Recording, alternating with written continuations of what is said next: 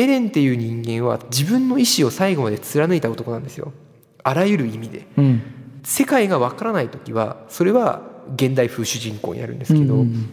世界が分かりきってる時はもう止まることのない謎の狂気の男になっちゃうんで、だからそれが第2部の難しさなんですよね。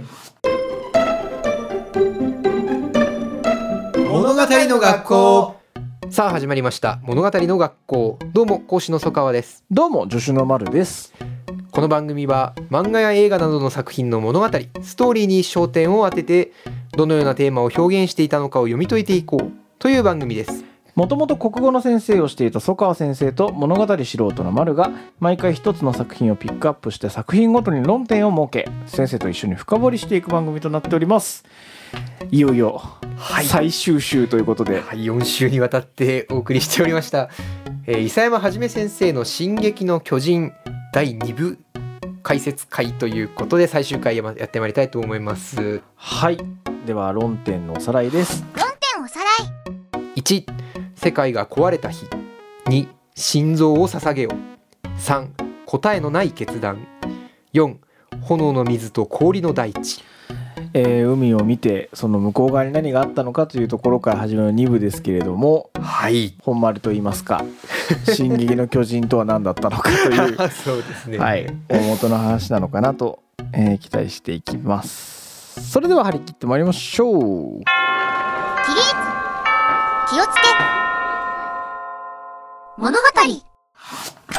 論点4炎の水と氷の大地アルミンが幼少期に5本で読んだ世界にはほ炎の大地と氷の大地があるんだよからの。炎の水ですかね。炎の水か。あとなんか潮の雪原？ん？何でしたっけ？なんかありましたね。砂の雪原か？砂漠だと思うんですけど。はいはいはいはい。いやーでも「進撃の巨人」という作品がそうであったようにというべきか、うん。まあ第2部の話っていうのって結局綺麗な話にはならないんですよね。やっぱあの複雑さって何だったんだろうっていうことですよね。えまあ、テーマの話はちょっと今日伺うとして世界がそこにはありましたみたいな感じじゃないですか。そうですね。なんかゴールだと思ってたら、うん要は井の中の蛙大会を知らずを地でやってるわけじゃないですかねね彼らは。であ井の蛙でしたっていうことで、うんまあ虚無ですよねね最高の虚無への第一部と、うん虚無の向こうに広がる虚無みたいな。参ったねということで。そうなんですよ。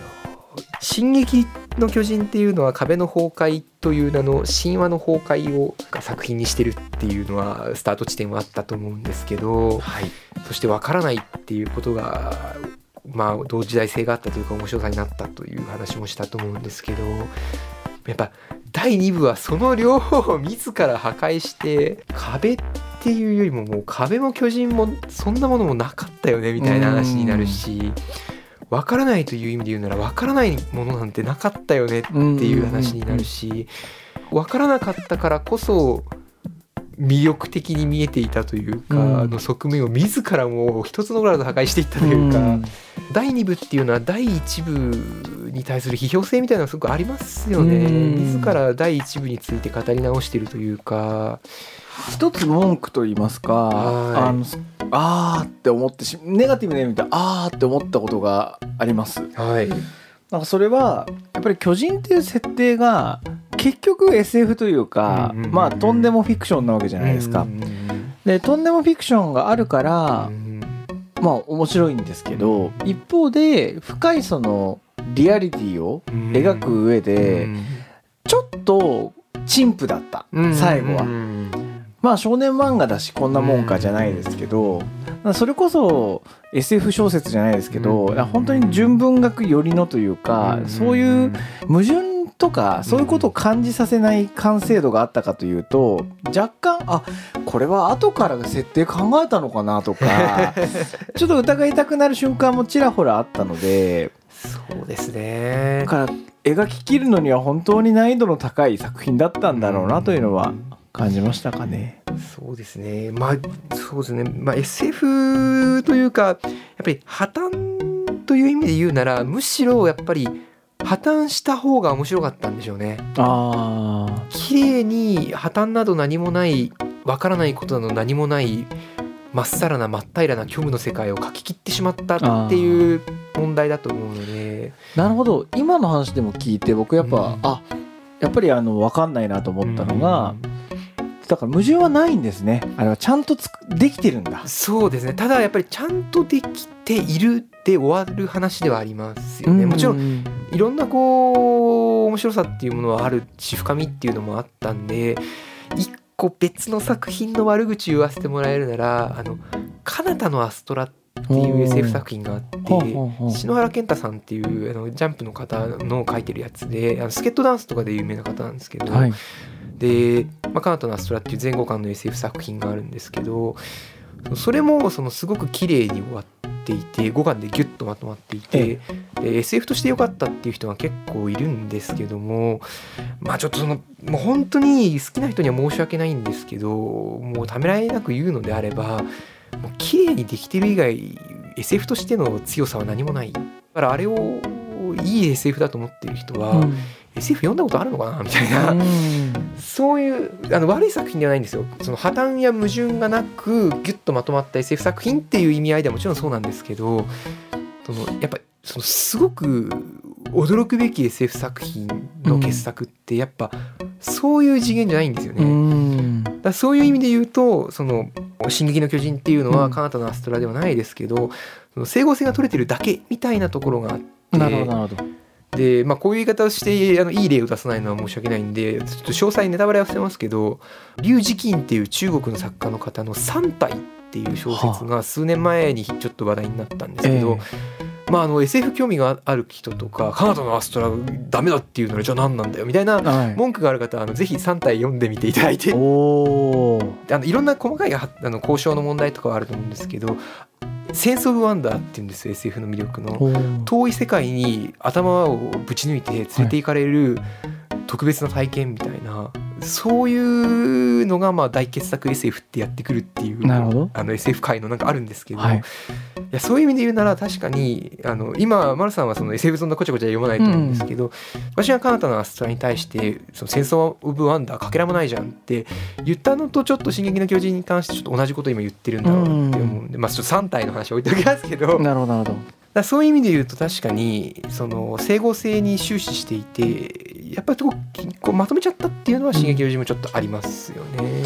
ちょっとすみませんあの文句の話がねあのはい。僕もあの あれ自分の発散になっちゃうんで、はいはいはい、ちょっと本筋で。一応はい。決着つけたいと思ってることは、うん。やっぱりこう基本の木といいますか、主人公3人うん。エレンミカサうん。アルミ。ン、うんうんうんうん。この3人についてちゃんと腹落ちはしたいと思ってまああそうですね。ただ強いて言うならやっぱそのあたりもガチャガチャはしましたねっていうか、まあ、ガチャガチャこそが本質みたいなところがあるんですすけど、結局誰の物語としてでもなくもっと複雑な何かを書くことにもう完全に移ってしまったんですよね。ああなるほどね。だからそれをなんとか、えっと、強いて言うならエレンとミカサの物語になんかこう無理やり押し込めて、ななんとかをまとめたみたいな側面はちょっとありますね。うんうんうんうんでやっぱりその自由意志をめぐる物語なんですよね。え進撃の巨人っていうか伊佐山先生が多分この作品でずっと最後まで一部も二部もずっと貫いてたものっていうのはそれが本当に分からないの時はそのエンタメになるんですよね。なんだか分からないけれどもとにかくエレンは巨人を駆逐してやるっていう強い動機に動かされてそして謎だらけの世界でそのみんなこう立ちすくんでしまう中でエレンだけはっていうかまあその狂気の動機を背負った人間だけはずっとその立ち止まることなく進んでいってっていうふうにエンタメが成立するわけですよね。ただその分からないことがなくなった世界うんにおける狂気っていうのはこう理想化できないですよね。うんもう言ってしまえば本当の狂気になってしまうのでこいつらやべえよ狂ってるよっていうふうにもう普通に見たら引いちゃうわけですよね。えだ強い意志だって言って輝いて見える時っていうのはある種その実態がわからないから美化できるわけですけどもう要するに強い意志だって言えない強い意志で大量虐殺者になっちゃったらこいつ狂っとるやんけってなっちゃうので、だ第第2部っていうのは結局そういう違いですよね。エレンっていう人間は確かに自分の意志を最後まで貫いた男なんですよ。あらゆる意味で。うん世界がわからない時はそれは現代風主人公になるんですけど、うん世界が分かりきってる時はもう止まることのない謎の狂気の男になっちゃうので、だからそれが第2部の難しさなんですよね。うんうんうん。ただもうだ第2部って結構それをやることに振り切っちゃってて。いやだってさはい。急に8年後みたいなの始まるじゃないですか。あいやいやいや誰こいつらみたいな感じになってさ。エレンは視点人物じゃなくなっちゃうし、ねですよねだ散々言われてたんですねいろんなことを。だからあのエレンポイントっていうのを今日ちょっとだだあの持ってきて。面白いですね。そう。で要するにエレンわけわかんねえってなったんですよ。はい。だから私個人的にはエレン結構全然わかるというかあこれはもう突き進んでるんだよねって言ってなんか以上終了みたいな謎のシンパシーで終わっちゃうんですけどそのそうじゃない風に何かしらエレンをこう定量的に捉えようとした時に困惑した人々が生み出した概念でエレンポイントっていうのがあって、はいそのエレン・イェーガーっていう第2部の謎の男が誰かを褒めたり罵ったりすると。で要するにエレンは何にポイント上げてるんだろうっていう。ああ面白い そういうことかエレンがなんか他人のことをすごくこうえー死んでもいいやつ扱いするかなんかこう協力するか、うん。なんか何なんだろうねってなった時にエレンポイントっていう謎の概念で面白いですね。はやっぱりエレンは第2部何をやってたかってやっぱりその自分の目的のために突き進んでるわけですけど何かこうとっくにそれが本当ではないっていうことが明らかになってる例えばそのエルディアの血は良くないとか分かりやすいじゃないですかそういうの。あるいは復興するのが理想だとか、うん。どっちでも結局これってただの嘘じゃないですか,、うん。だからそういうのに染まってるやつはなんかエレンポイント与えられないんですよ、ね、握手してもらえない。ただなんかその自分の強い動機を持って動いている人たちっていうのはやっぱエレンポイントもらえるわけですよね。だからガビちゃんとかはエレンポイント与えられてますもんね。あそうですそうですそうですね生かしてもらえる。そうなんだったかエレンポイント的にはこうチャンスを与えられてるわけですよね。それでこう日々こう転がりながらよりエレンポイント高めなこう本物の動機にガビは近づいていくわけじゃないですか。うん。で逆にあの昔の仲間たちはうん。元からもう高いわけですよね。うん。でなぜならそのエレンを助けたい。でもエレンが悪いことをしてるんだったら止めたい。うん。っていうもうそれ以外何にも最初から最後まで考えてないですよね。あのミカサとかアルミンとかジャンとか。いやもう虚しすぎるのがエレン帰ってきてって。帰ってこないなこの男みたいな感じでずっと見てるわけですよね我々。そうなんですよ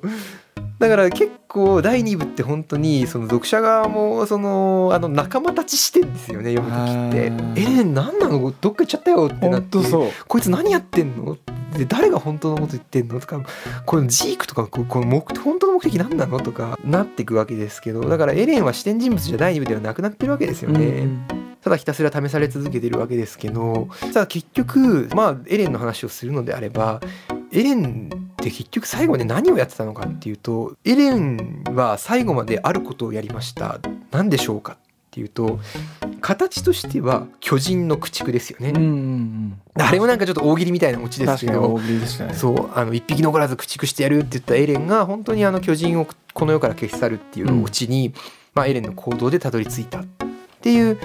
まあ形上のことですよねただこれはまあ形の話なんででエレンは抽象的に何をやったかっていうと最後の最後まで自分自身の意思を貫きましたっていうのをやったんですななんですよるほどなる。ほどだうんなんかエレンのやったことというかずーっと最後までやったことってその一番大きな目的ってそれなんですよね。うんうすごく抽象的なことの達成を背負わされた主人公であり物語が第2話で通した「進撃の巨人」なんですよ。の学校。いやいい少年漫画ですね。そう考えると。まあそうだメタ少年漫画うのん。なんかこうマインド版というか。いやだから例えばそういう作劇のうん。学校があったとしたら、なんかいい作品のそのいい主人公の作り方じゃないですけどそうですね。あ最後のりそうですよね。最後まで主人公がブレなかったみたいな意味でうん。うん。うんそこまでレベルがあれするなら本当にそうなんですよね。面白いなだなんかこれってでもちょっと優先順位がぐちゃぐちゃになっちゃってるのがあると思うんですよ。で何かっていうとあの座標の分かりにくいシーンあるじゃないですか。わかるであれ何なんだってぐちゃぐちゃぐちゃぐちゃするんですけどあれって正直いろんなその、まあ、作劇ですよねうん作劇の狙いと作品自体のやりたいことと作中設定の整合性となんか全部がこう混戦しちゃったんですよね、うんあれって。だからそのなんでしょう未来が見える「進撃の巨人」の性質っていう設定はまあ必要なわけですよね。うん。でまああれもいろんな理由があるとは思うんですけどとにかくそういう設定で進めてるわけですよ話を。だからいろんな作中の謎とかを説明するためにもそこは譲れないわけじゃないですか。あるいは、えっと、そのエルディア人とマーレ人の歴史の話っていうのは外の世界が分からなかったんだっていうのを実はそんなことはなかったんだと。うん。この世には分からないものなんて残念ながら何一つなく。ただただ入り組んで無意味に取り返しがつかなくなった歴史がその動き続けていて人はそれに巻き込まれてるっていう世界があるんだっていうまあ答えですよね。うん。をバーンって出しちゃってそうするとその洗脳とかそういうものの負の歴史みたいなのがその物語のこじれに影響してるんだってこともやらなきゃいけないじゃないですか。だそういう設定とか作中世界側のしわ寄せが片方にはあってでもう片方にはエレンは最後まで絶対に自分の自由意志を貫いたんだっていう絶対に変えちゃいけないポイントがあるわけですよ。なんなら変えてもいいのかもしれないけどなんなら変えた方が面白くできたのかもしれないけど伊佐山先生はそれを絶対に譲りたくなかったんですよね。だからエレンは最後まで全て自分の意思で決めてうん自分で貫いて自分で決めて自分で行動した誰も誰からも自由な男だったんだっていうことだけは絶対に譲らないっていうのはなんかこうあるんですよね。でそれこそが「進撃の巨人」っていうタイトルの目指したものだったと思うんですけどそれが一番分かりにくくぐちゃぐちゃぐちゃって正面衝突して複雑骨折してたのがあの座標のシーンなんですよ。で何かっていうとその洗脳とかいろんなこととかの流れとかでそのなんかあるじゃないですか洗脳の歴史が。であるいは未来が見えるからそのせいでエレンがなんかそういう極端な行動をとってしまったんだ、だったらそれってエレンの意思って言えるのみたいな、うんうんそういういろんなわけのわからない頭のこんがらがりが発生するんですけど全部跳ね返さなきゃいけなかったんですようね。ん。だからそれで変な話ですけど全部エレンに集約しなきゃいけなくなっちゃったんですよね。うんだから全部エレンが決めたんですになんか後からしなきゃいけなくなっちゃったみたいな。それもちょっとあると思うんですよね。最後の最後にいろんなことが明かされますけど第2部の途中までですらグリシャ・イエーガー、うん。エレンの親父がいろんな流れを受けてあのレイス家の子供たちとええ。か自分の意思で食ったんだっていうその洗脳された負の歴史の真相みたいな風に書いておきながらあの座標のところでそれもひっくり返して、うん。実はエレンが嫌がる親父を父親が無理やりうん。その食えってうんやったって決めたのはエレンですっていう風に話また変えるわけですよね。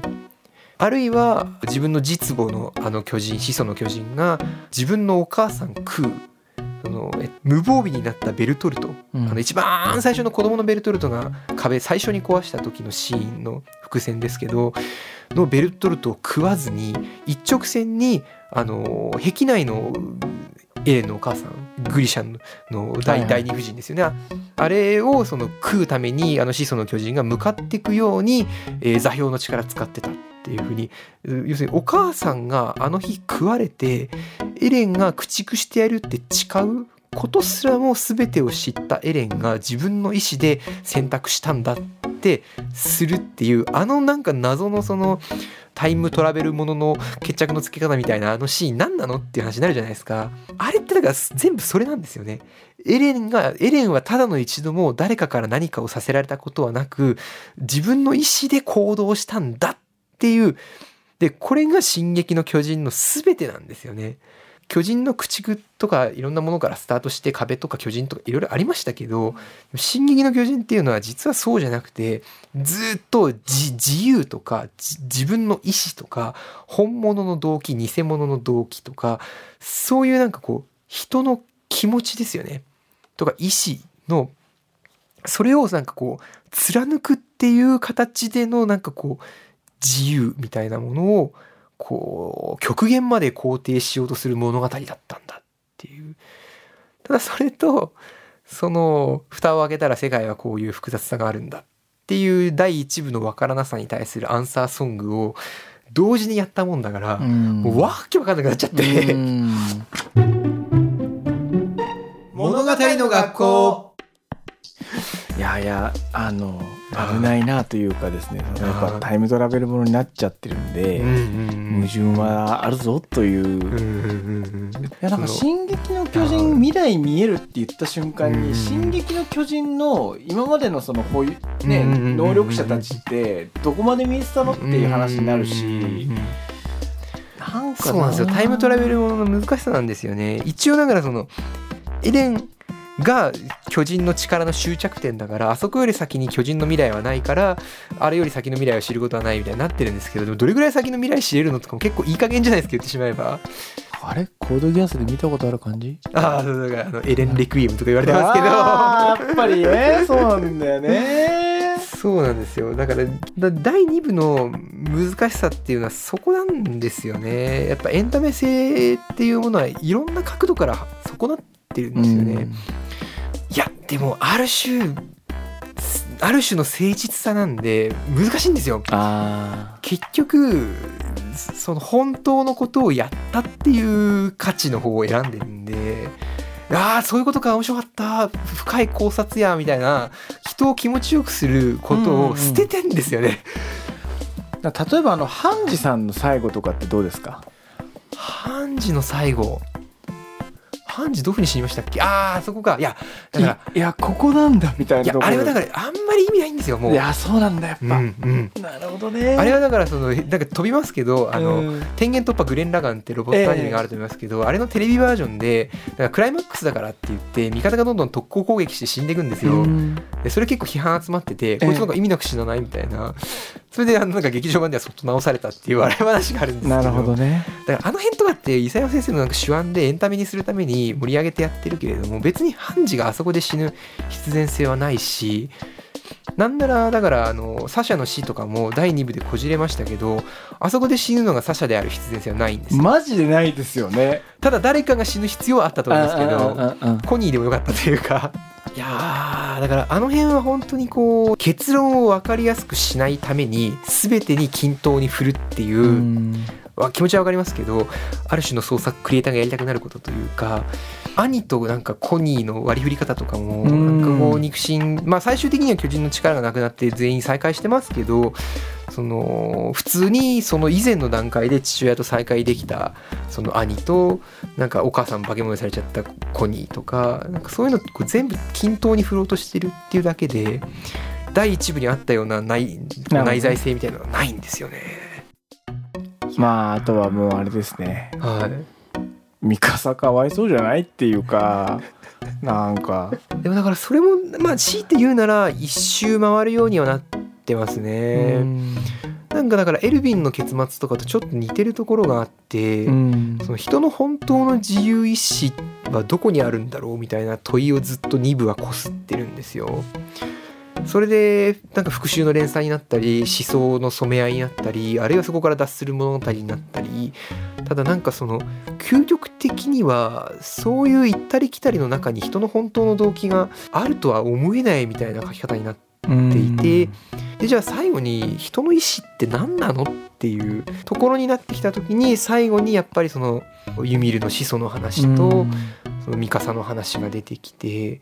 であれもだからエルヴィンの話とちょっと似てて要するに究極の本当の動機って、まあ、ちょっと作中でも書いてましたけどだから大事なものを捨てられる人間しか前に進めないみたいな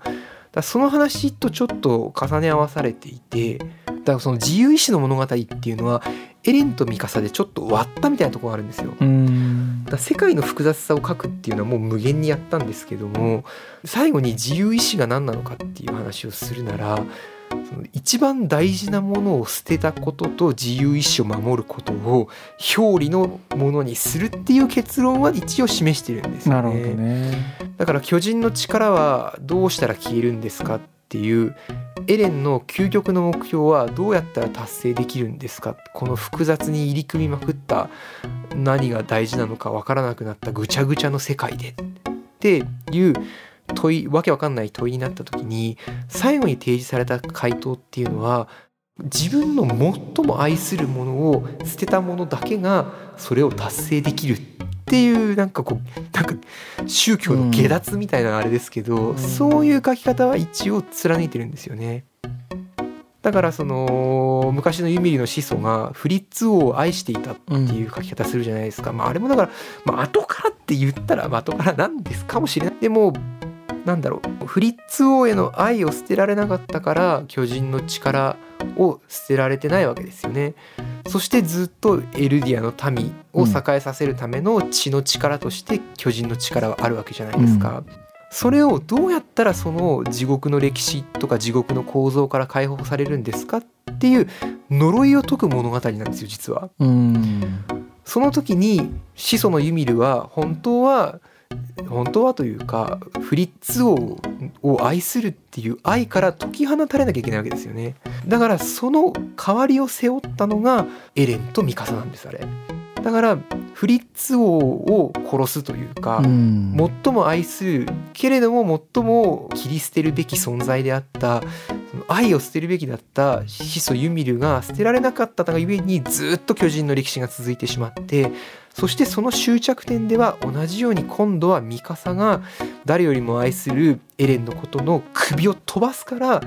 執着を捨ててそしてそのエネルギーをもらってうん。エレンっていうのは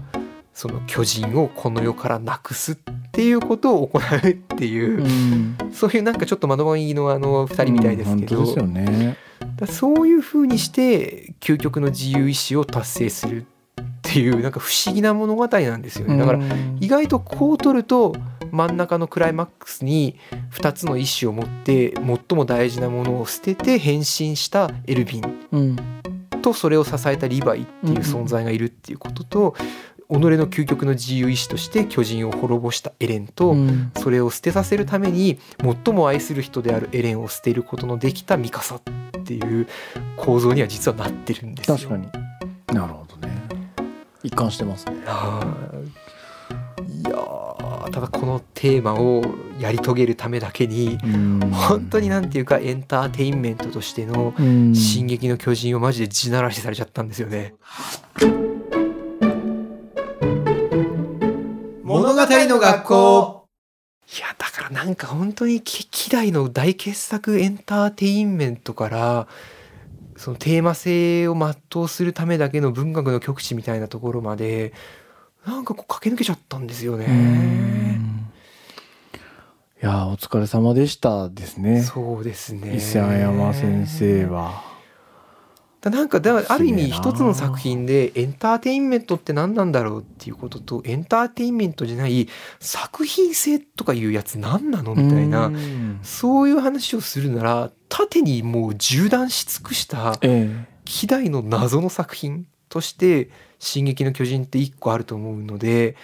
なんかこうエンタメとか技術とかの極みに「ハンターハンター」があるんだとしたら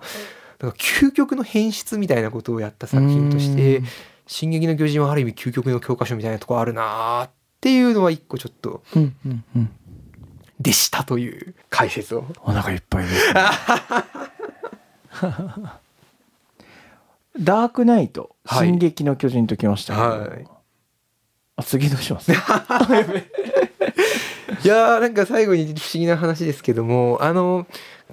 結局、えっと「進撃の巨人」もいろんな要素が入ってるんですよって話は実はもうちょっとそのいわゆる何度もこすって本当に恐縮ですけど崩壊格差管理の話、まあ、進撃も結構全部入ってる。うん。しなんなら欲望の話にですら届いてるところがあるんだぐらいの話も進撃実はできるんですけど自由意志ですもんね。ん。だからなんでしょうね。そういう意味で言うと一つはもう一回ちょっと立ち返ってまあ強いて言うならもう壁の崩壊が崩壊なんで、うん。ちょっと格差会管理会をやろうかなというものが一個あとはもう一個はこういういろんなちょっと縦のここ数十年の話をだいぶしたんでいっそのこと全然違うカラッと最近の流行りもの。もうボッチ・ザ・ロックとかでいいんですよ。はいはいはいはいはいはい。なるほど。そういう逆にこんだけややこしい同じような話いろいろしたんでちょっとそういう物差しが通じたり通じなかったりするうん。やつをああえてちいかわじゃないですけど、うん。そういうのボコボコやってみたら一体どんな話になるんだって結構いろんなこう話せたり話せなかったり面白そうなんで。っ確かに確かに。ていうのにちょっとだからあの概念説明会とあのわけわかんない突然の流行り物会みたいなのをちょっとざっくばらんにしばらくやれたらなと。いう感じですかね。そんなことやってるうちにまた宮崎駿監督のが来ちゃいますんで。確かに。まあでもやっぱ流れ的にはちょっと崩壊管理格差で管理格差のところを拾うが並びは良さそうだなと思ったので、ちょっとしばらく重ためですけど一回あのやりきりますかそこは、はい。じゃあ「進撃の巨人」総括いただきたいです、はい。総括。えー進撃の巨人ということで、えー4週にわたって、えーあらゆる話をさせていただきました。登場時の衝撃と、えーあるいは、第1部の頃の巨人とは何だったのか、壁とは何だったのか、象徴の説明をした回、えーあるいは、と、ブームの、え軍隊乗りのブームの面白さと、えその裏側を作品の中にちゃんと入っている不思議な作品としての「進撃の巨人」の魅力が、え第2回ですね。そして第1部のテーマ性、わからない世界で動機を貫いた人々のエレン、あるいはエルヴィンとリヴァイの物語に関する読解を3回目。そして、えー今回第4回、4回では全体のまとめとして、えー進撃の巨人2部の複雑さとは何だったのか。それは最初から最後までずっと真の自由意志を貫く物語を書こうということに全てが優先したために生まれた複雑さ。それが第2部の複雑さの大きな原因になっていたんだという話をして全体を総括しました。それでは我々物語の学校は毎週金曜20時に更新していきます。Twitter、 note などの各種 SNS も番組名でやっておりますので番組概要欄からチェック、フォローしていただけると幸いです。Spotify や Apple Podcast ではフォローすれば最新の番組が配信された際に通知が届きますのでぜひ通知をオンにしてお待ちくださいレビューもよろしくお願いします来週はちなみに何の作品をじゃあ扱ってみましょうか。はい、えー管理について語ろうと思いますので SF アニメーション「サイコパス」を扱っていきたいと思います。はい。それでは次回もお楽しみに。気をつけ。レイ。ありがとうございました